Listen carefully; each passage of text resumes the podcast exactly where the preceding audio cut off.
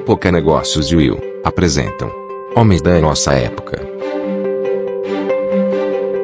O podcast que mostra para você o que se passa pela cabeça dos executivos quando o assunto é a participação das mulheres no mercado de trabalho.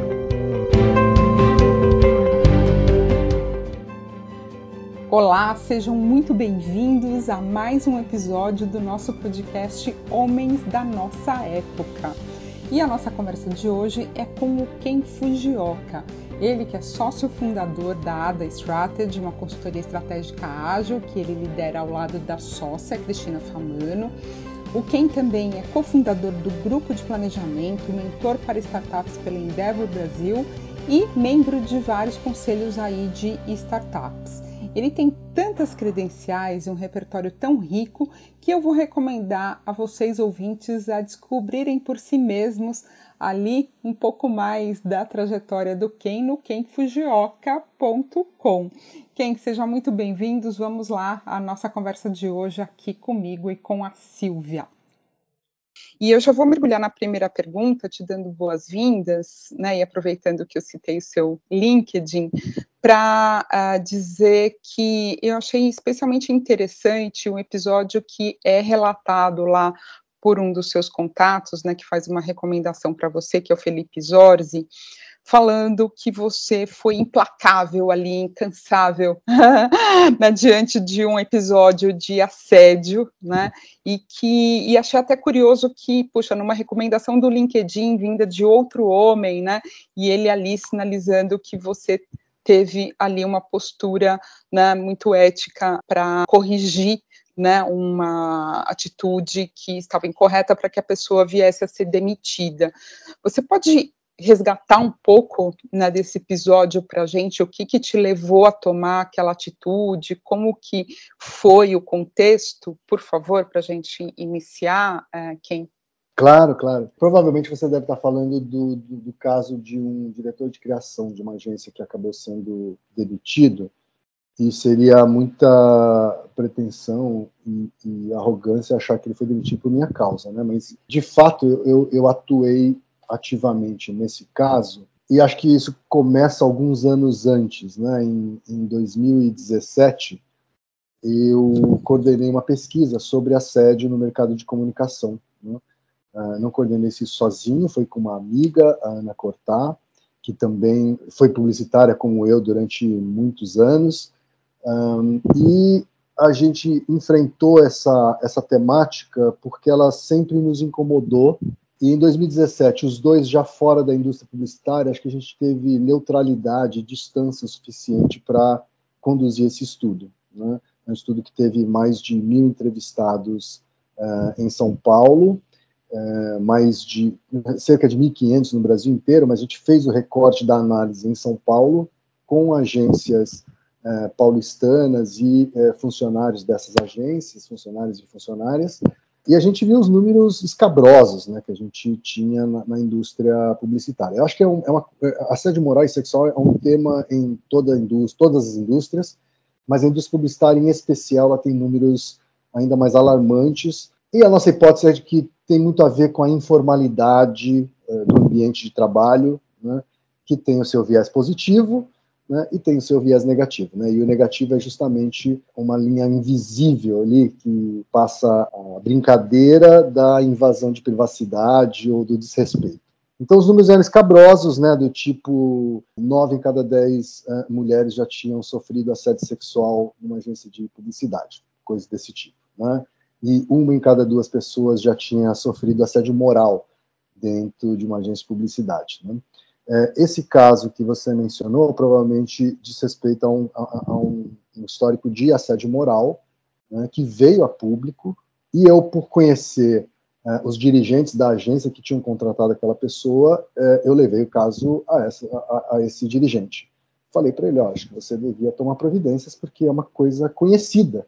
Né? A gente não está falando de um caso por baixo dos panos, é uma coisa conhecida, é, com vários casos tornados públicos, né? então não faz menor sentido você contratar uma pessoa neste momento, visto que essa pessoa nunca se retratou, nunca mostrou arrependimento, né? É, é muito pelo contrário, até hoje, inclusive, essa pessoa não se retratou. e aí acabou havendo uma descontratação dessa pessoa.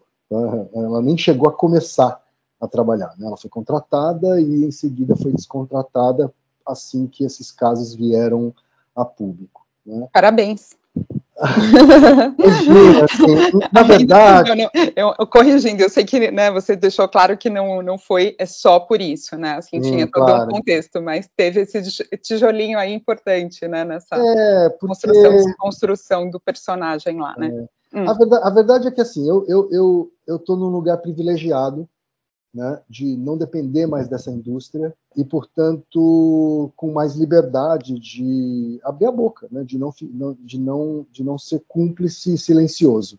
Né, mas eu tenho noção, eu tenho consciência de que a maioria das pessoas não está nessa posição de privilégio. Né, ela depende financeiramente do trabalho, depende financeiramente daquela indústria, sabe que é, é uma indústria que, onde todo mundo se conhece, né, onde o networking de todos é muito parecido, né, uh, os que mandam na indústria são, são poucos, né, então há sim um receio grande de retaliação, de represália, né, e, e, isso acaba fazendo com que a maioria das pessoas fique silenciosa. Né, tanto que o título da pesquisa que a gente fez sobre assédio na época se chamava Silêncio e Omissão né? hostilidade, silêncio e omissão. Né? Esse era o, o, resumo do retrato do assédio no mercado publicitário. E essa pesquisa acabou é, sendo uma das coisas que me ajudou a abrir os olhos para várias outras coisas. Né? Acho que uma, um, um tema está sempre ligado ao outro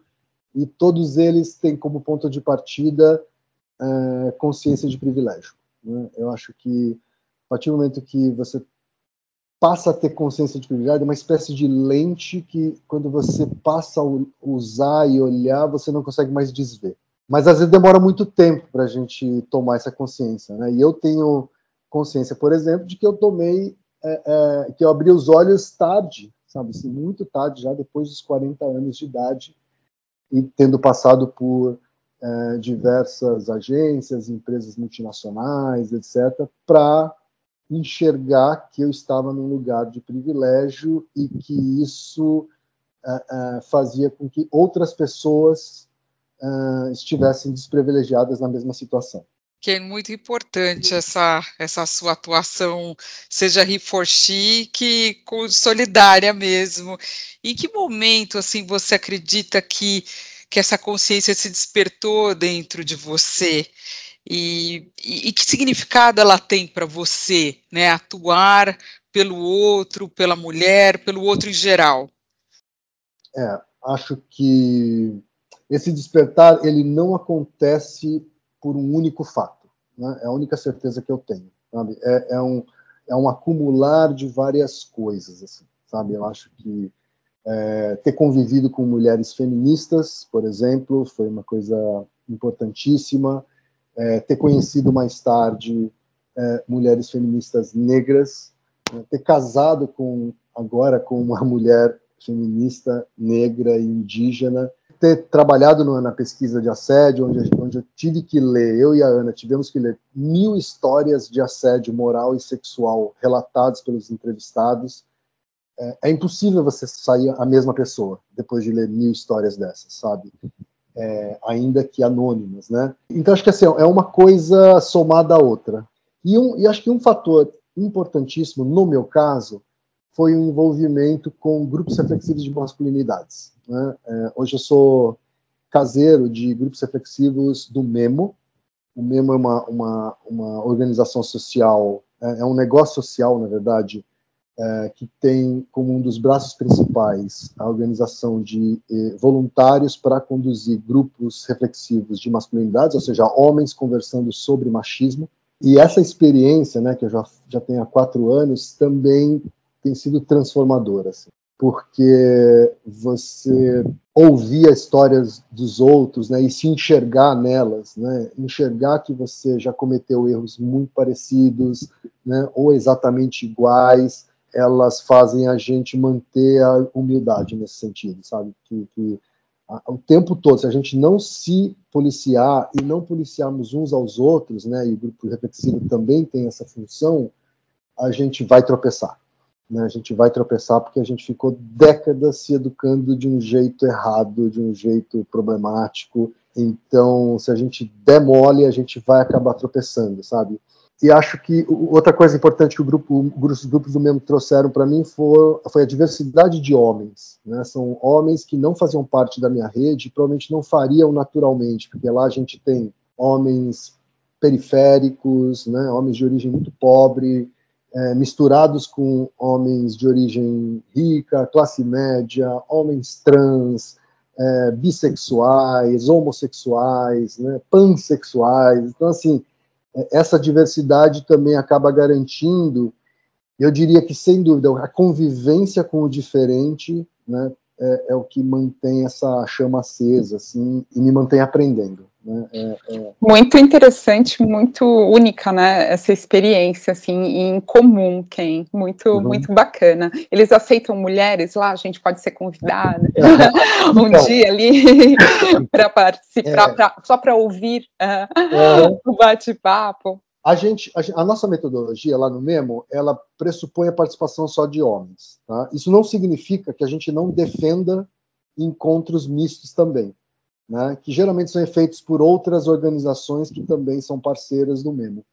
E, eventualmente, a gente tem como convidadas mulheres né, para conversar com a gente é, em encontros desses grupos reflexivos. Né? Mas a metodologia, ela pressupõe a participação de homens, não porque essa seja a única maneira de, de, fazer isso, mas porque a gente acredita que o homem precisa aprender a conversar sobre seus problemas sem precisar do, da mulher como babá.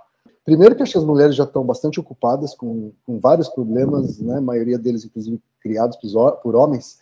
E segundo, porque a gente não foi educado para ter esse tipo de conversa, sabe? A gente conversa muito bem sobre futebol, política e negócios, né? mas não sabe falar muito bem sobre emoções, sobre sentimentos, é, sobre os próprios erros, mesmo com amigos mais íntimos, sabe? Se a gente é, é, é, é difícil. Tem um pouco mais de dificuldade, né, Ken? Agora você disse que tomou essa consciência, né, a partir de vários episódios aí, né? É difícil realmente sair, né, ileso uhum. uh, de uma experiência tão profunda como essa, né, que foi trazida pela pesquisa e todas as outras que você mencionou.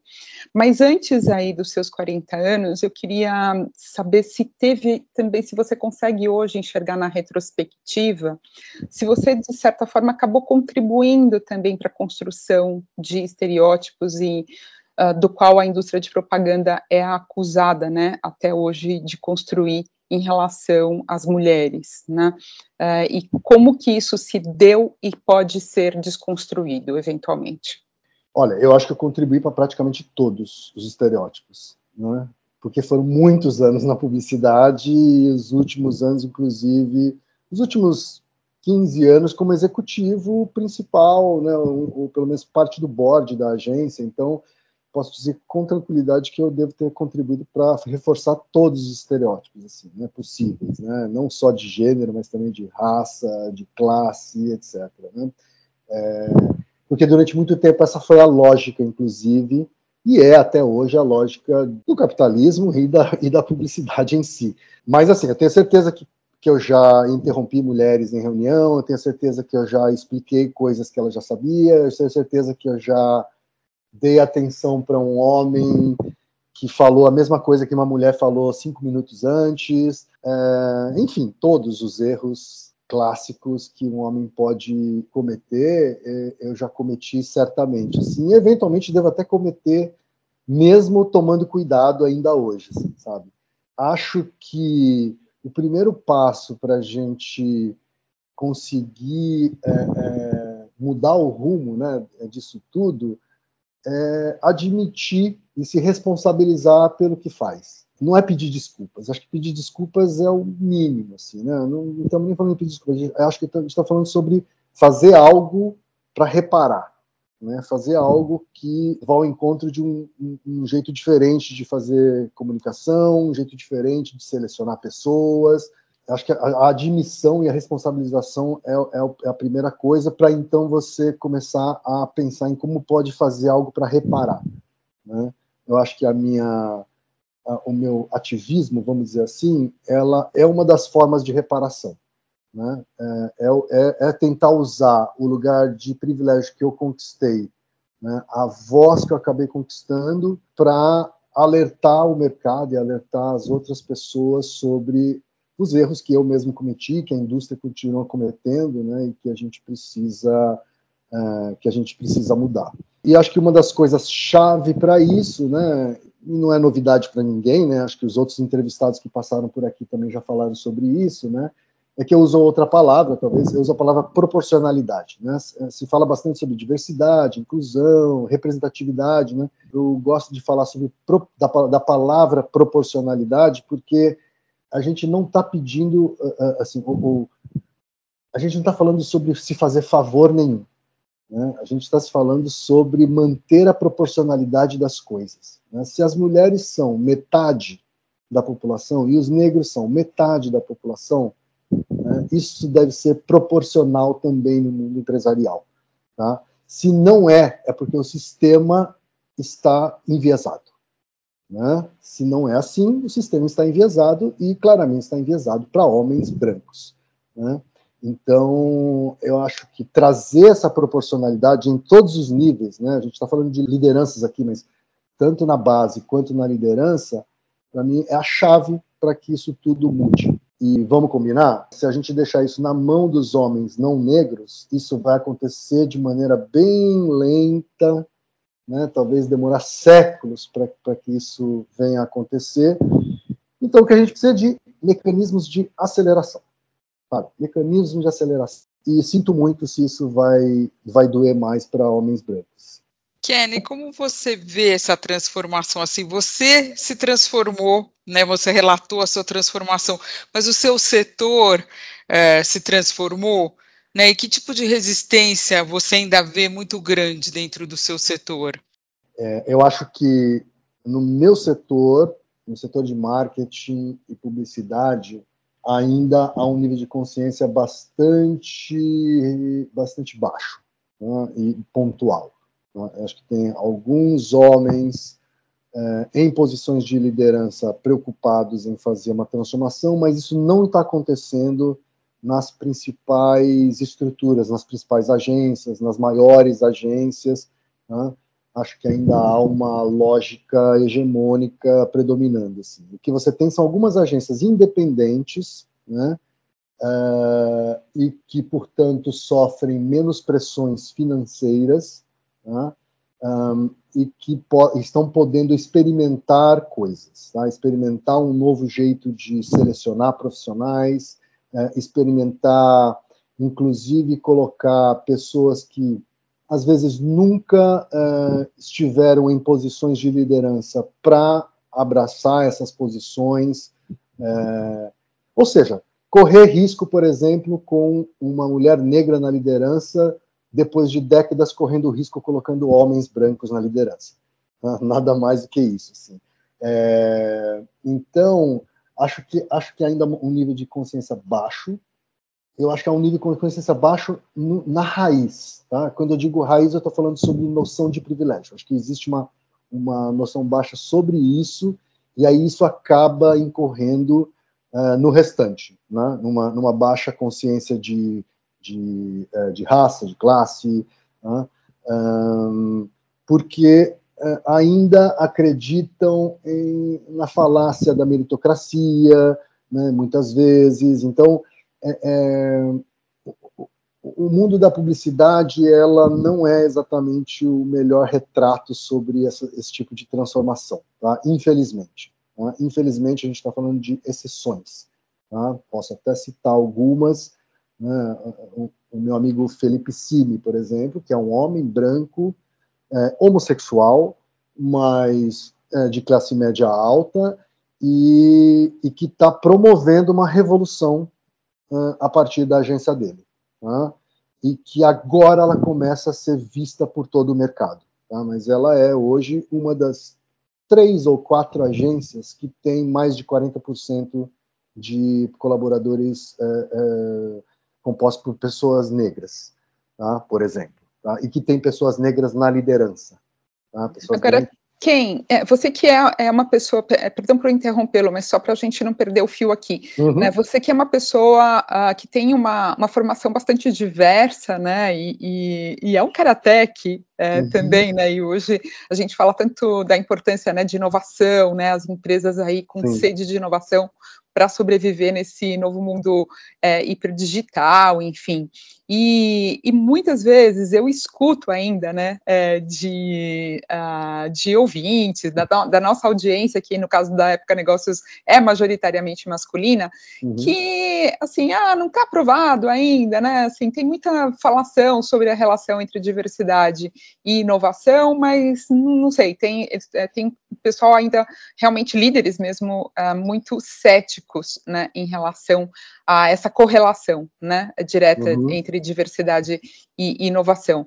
Eu queria saber da tua cadeira, né, aí, né, do cara que é, tem essa formação, inclusive, né, a, a, se dá para correlacionar, se você conhece estudos eventualmente, e até ter referências suas aqui para os nossos ouvintes, né, em relação a livros, séries, né, situações que as pessoas que ainda não querem participar desses grupos, né, ficam uhum.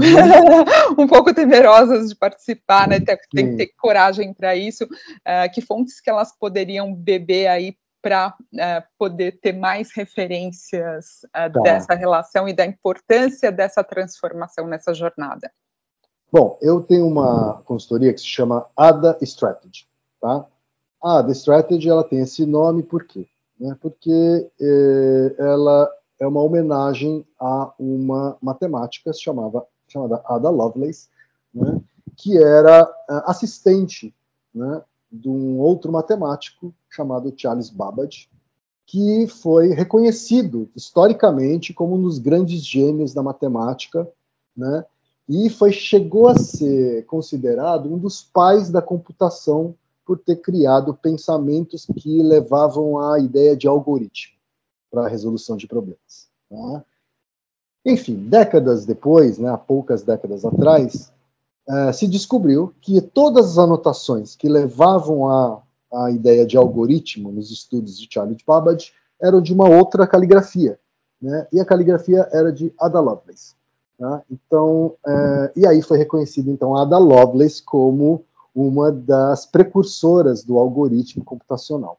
Tá? Então a gente resolveu homenageá-la. Eu contei a história da Ada Lovelace porque ela é, é o que provavelmente aconteceu durante séculos na nossa história de inovação. Né? Uma mulher né, que inovou e que foi eclipsada por um homem branco, né, que provavelmente era o, o amigo dos poderosos né, e o amigo da comunidade científica, uh, e que acabou sendo aclamado publicamente, né, e só depois descobre então que tinha mulher por trás de tudo. Né.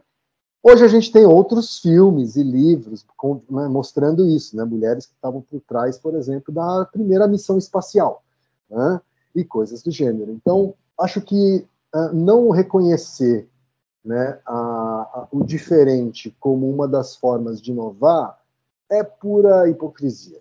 Assim, eu não preciso de estudos para isso, embora, embora hajam, é o único que eu conheço de fato é estudo da Accenture, uh, que diz sim que empresas que uh, tinham mais diversidade uh, nos seus quadros, elas valorizaram mais, né, enquanto enquanto empresa, né, enquanto valor de empresa.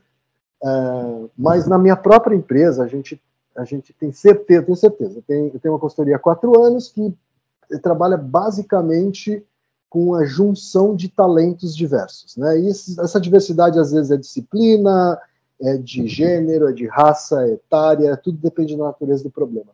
Eu posso te garantir, assim, todos os projetos que tiveram mais diversidade, eles foram mais ricos. A discussão foi mais rica. Você tem pontos de vista né, que só é trazido para a mesa de discussão quando você tem vivências diferentes, repertórios diferentes. Tá? Então, acho que é uma desonestidade quando homens ficam pedindo é, provas acadêmicas, né, para é, é, é, em relação à relação direta entre, entre diversidade e inovação, porque acho que é só mais uma forma de se perpetuar um privilégio, sabe? E, eu, eu até entendo, psicologicamente falando, entendo assim, né, que é difícil para um homem branco com poder e com dinheiro partindo desse poder abrir mão desse privilégio. Tá? Não é fácil para nenhuma pessoa. Tá? Se, tivesse, se fosse o contrário, se tivessem as mulheres dominado o mundo, né, e não o inverso, e, e se pedisse para ela abrir a mão do privilégio que ela conquistou. É, talvez ela, fosse difícil também, né? Talvez fosse difícil também, né? É uma questão de, assim, de quem está nesse lugar, sabe? E, e por acaso quem está nesse lugar é o, o homem branco e ele não está afim, é, é, né? ele vai criar muitas resistências, tá? Para fazer essa abertura de mão. É, e acho que a única coisa que a gente tem para fazer sobre isso é dialogar e buscar, como eu falei, mecanismos de aceleração. Que é muito bacana o que você trouxe, né, da mulher ficar ali por trás de um homem de sucesso, né? Até lembro a primeira vez que eu ouvi essa frase, eu tinha 15 anos, que um tio meu falou assim: é por trás de um, de um grande homem de sucesso tem sempre uma mulher. Eu me lembro quanto aquilo me revoltou. E minha tia ficou indignada. Eu falou assim: mas como assim? É um elogio, né? Uhum. E, e, e, isso se repete, se repete, continua se repetindo. E você acha que a gente pode responsabilizar também a mulher por ficar satisfeita de ficar ali naquela posição por trás do homem de sucesso e satisfeita com isso? Mas de forma alguma, assim, né? não dá para responsabilizar a mulher. Assim, é eu, inclusive. É, é bom ouvir isso, é bom ouvir isso, mas de um. Mas, é. não, mas a gente tem que se questionar, né? Sim. Inclusive, refuto o termo mulher machista, sabe? Assim, eu acho que é, machismo é um negócio que o homem inventou, né, o patriarcado inventou, então o homem é que inventou, e a mulher reproduz no máximo. Né? No máximo, a mulher aprendeu a reproduzir mimetizando o comportamento masculino, né? que também é óbvio, né, gente? Se o comportamento masculino levou o homem até onde ele está, que é no poder, né, nos lugares de poder do Estado, das empresas, das ONGs, né, então deve ser bom ter esse comportamento, né, um comportamento é, tóxico, um comportamento agressivo, é, né, que submete as outras pessoas. Né, então, tem mulheres que acabaram reproduzindo esse comportamento. Né, muitas delas se tornaram líderes de empresas, inclusive, né, e que depois perceberam que se tornaram líderes porque acabaram reproduzindo esse comportamento, né? É, então, de, de, forma alguma a gente pode responsabilizar. Seria como responsabilizar os negros pela posição é, que eles ocupam hoje na sociedade. Sabe assim, ah, também você deixou quieto, você apanhou e deixou quieto, foi escravizado e deixou quieto. Então, assim, acho que a gente tem parâmetros históricos, né, que acabam fazendo com que a gente compreenda porque essas pessoas acabaram ocupando esses espaços. Né? É, mas o que a gente tem é um sistema que perpetua. Né? Se você não fizer nada, se você deixar a inércia acontecer, é, esse sistema vai só perpetuar essas, essas discrepâncias. Você me fez lembrar até da teoria, né, da chamada Queen Bee, né, uh, que é aquela mulher que realmente reproduziu, né, o comportamento masculino e aí inconscientemente ela sabe, né, que ela chegou ali por ter feito isso e aí ela acaba afastando e sendo mais cruel com outras mulheres. Eu já, eu já escutei de mulheres uh, hoje em posição de conselho, né, e aí uh, realmente Uh, depois de um amadurecimento, né, uh, aí em relação às emoções e vivências, confessando, falando, olha, não, não vou falar, né, uh, on, né, só off the records, mas eu fui muito mais cruel com outras mulheres do que com os homens ao longo da minha carreira na minha chefia, né, e é especialmente curioso, isso está documentado aí com literatura. Agora, o que a gente vê também, né, quem é que né, puxa, eu aqui do, né, do lado do jornalismo recebo né, assim, uma enxurrada de releases todos os dias de todas as empresas uh, vendendo né, o storytelling né, de que estão atuando né, pela diversidade, né, que estão comprometidas, assinaram isso, assinaram tal compromisso, ou estão oferecendo porta-vozes, né, uh, estão sendo criados esses cargos, etc. E, e, quer dizer, esse discurso, né, e, e, e vindo especialmente de relações públicas, né, da, das empresas, ele tem ficado cada vez mais forte. Mas nós sabemos que existe uma distância ainda muito grande, né, entre esse discurso e a prática. Na sua opinião, onde está exatamente o erro? Né? É, o, o CEO tem o, o, melhor discurso, o discurso pronto, né? ali fala com bastante propriedade, né? depois em alguns outros níveis a gente consegue detectar né, também mais os buracos aí do sistema, né? Como, como que você é, a, avalia é, essa distância enquanto a fala, né, a prática, o storytelling vem sendo cada vez mais acentuado? É, acho que acho que a resposta curta é o problema está no capitalismo. Né? A resposta longa é o capitalismo, ela pressupõe, como vocês bem sabem, né, na negócios, a gente está falando de muitos stakeholders envolvidos, né? muitos stakeholders envolvidos e não necessariamente o consumidor final é o stakeholder principal em determinados momentos, né? É, você tem acionistas para dar, para dar é, satisfação, você tem uma, uma rede de fornecedores, né, uma rede de supply chain, quer dizer, então você precisa é, é ter discursos simultâneos para todos esses públicos, né? Por quê? Se não fosse assim, você primeiro faria para depois falar, né? A ordem seria, né? Walk the talk, then talk the walk, né? Mas, como a gente está falando de muitos stakeholders, você não pode esperar ter feito tudo para ir contar para as pessoas o que você fez, ou até não precisar contar por ter feito tanto. Né?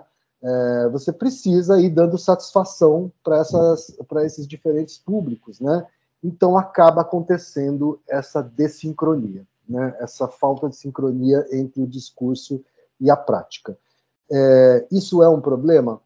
É, é um problema, é, é um problema que gera falta de credibilidade né, é, é por parte é, é, das pessoas, especialmente das pessoas que são funcionárias daquela empresa, né, porque ela conhece a realidade dentro de casa vê um discurso bonito sendo feito fora, né, mas tudo isso é, é muito é, muito bem estruturado.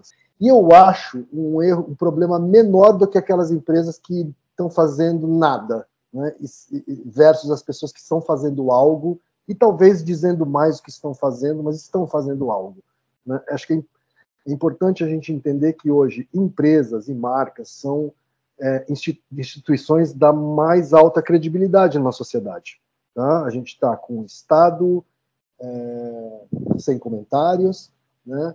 A gente está com instituições é, é, bastante, com a credibilidade bastante afetada, né? Empresas são algum, uma das instituições mais é, é, com mais credibilidade na sociedade. Então, quando ela faz esse tipo de movimento, ela reflete na sociedade como um todo. Sabe? Acho que a gente está vivendo isso, assim, sabe? A gente está é, é, eu vim da área de publicidade e a gente sabe que a publicidade ela segue os valores da sociedade, né?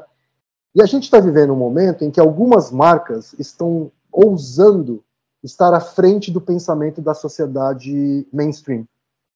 Sabe? Que ela está trazendo para a TV aberta ações publicitárias que refletem é, valores que não são da família tradicional brasileira. Sabe? Então, então as marcas elas estão cumprindo sim um papel, ainda que muitas vezes é, represente whitewashing, ou pink money e tal, mas é, é, elas estão fazendo esse movimento, né, e, e esse movimento está tendo importância na sociedade como um todo, sabe? Então, é, é bacana, bem interessante. É, numa, numa assim, entrevista sim. recente me perguntaram assim, ah, o que, que você acha de ESG? Né, você acha que é modinha? São as... Olha, pode até ser essa modinha, mas ela, se ela trouxer pressão para que as empresas tratem de assuntos que elas não vão tratar de maneira espontânea, eu acho que já valeu a pena. Ken, e qual seria o recado que você daria para as mulheres que estão entrando no mercado de trabalho e para os homens líderes diante dessa situação que a gente vive hoje de, de mudança e não mudança? Ah, meu Deus. É muito difícil essa. Assim. Acho que para as mulheres eu, eu daria a sugestão de é, mandarem seus maridos, namorados, irmãos, primos, todos eles participarem de grupos reflexivos de masculinidades. Tá? É, se um homem ele não está disposto a investir algumas horas da sua vida para discutir, questionar o seu comportamento problemático, ele não está afim de mudar nada. Tá? Se, se ele tem tempo para jogar futebol, para assistir futebol, para fazer churrasco com os amigos, né? mas não tem tempo para dedicar duas horinhas a cada 15 dias em um grupo reflexivo de masculinidades, é porque a vontade de mudar é só balela, é só discurso. Tá? Então, acho que essa seria a única coisa que eu tenho coragem de pedir para as mulheres, não tenho coragem de pedir mais nada. Para os líderes homens, é, eu pediria que todos eles se conscientizassem, é o primeiro passo para mim, se conscientizassem do seu privilégio. Né? Assim, o quão privilegiado, o quão privilégio eu tenho só pelo fato de ser homem. Né? Só pelo fato de ser homem, eu não tenho que pensar todos os dias no que eu vou vestir porque eu tenho medo de ser estuprado no meio da rua. Sabe? É, e aí, e por aí vai. Tá? Eu não preciso gritar para ser ouvido, refletir sobre isso foi, para mim, pelo menos, foi o começo para enxergar as outras coisas. Então, eu sugeriria aos homens refletirem sobre os seus próprios privilégios. Maravilha, esse foi Ken Fujioka, assim, numa conversa incrível aqui com Silvia Fazio, do Women in Leadership em Latin América, comigo, vocês ficam convidados, eu, vou, eu prometo esse segundo tempo, Uh, passou muito rápido, se o Ken aceitar. E Ken, já que você. Bom, maravilha, convidado. E para fechar aqui, por favor, já que você é, citou o grupo, para os nossos ouvintes que se interessarem, você tem como deixar um e-mail, um contato aqui para que uh, alguém possa participar e, do grupo sim. de masculinidades, por favor? É, o grupo de masculinidades, no qual eu sou caseiro, chama-se MEMO, é M-E-M-O-H, para quem não percebeu, homem, escrito ao contrário, .com.br. Tá? É, lá você pode se inscrever, as temporadas elas são semestrais, das rodas de conversa, você pode se inscrever para a próxima temporada. É, e existem outros vários grupos ao redor do Brasil. Tá? Hoje, por causa da pandemia, todo, praticamente todos eles são remotos, então você pode participar de qualquer um deles. Você pode ver uma lista é, no site do Papo de Homem, tá? Ou em quemfujioca.com, lá também tem uma página onde eu mantenho é, link para todos esses, para todas essas páginas de interesse, tá bom? Maravilha, Ken. Muito obrigada pela sua presença, pelo ótimo papo que passou muito rápido e como nós costumamos dizer aqui, quando passa rápido é porque foi muito bom.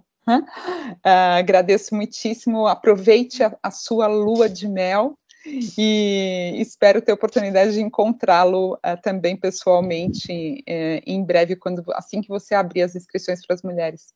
Aí. Tá Nós queremos tô... estar tá as bom. primeiras da fila aí, brincando, tá bom, então. mas enfim, uh, continuamos aí. Muito obrigada por nos ajudar nessa reflexão sobre o que significa ser um homem da nossa época. Imagina, eu que agradeço o convite, parabéns para a Época Negócios de terem colocado mulheres à frente de um projeto tão importante. E estou aqui para uma segunda parte, se vocês acharem que é o caso, tá bom? Prazerzão. Esse podcast é um oferecimento de Época Negócios. Inspiração para inovar. Não deixe também de conferir o podcast Neg News o podcast que analisa os temas mais quentes da nossa época. Ouça, acompanhe, compartilhe. Vamos fazer deste podcast o nosso ponto de encontro.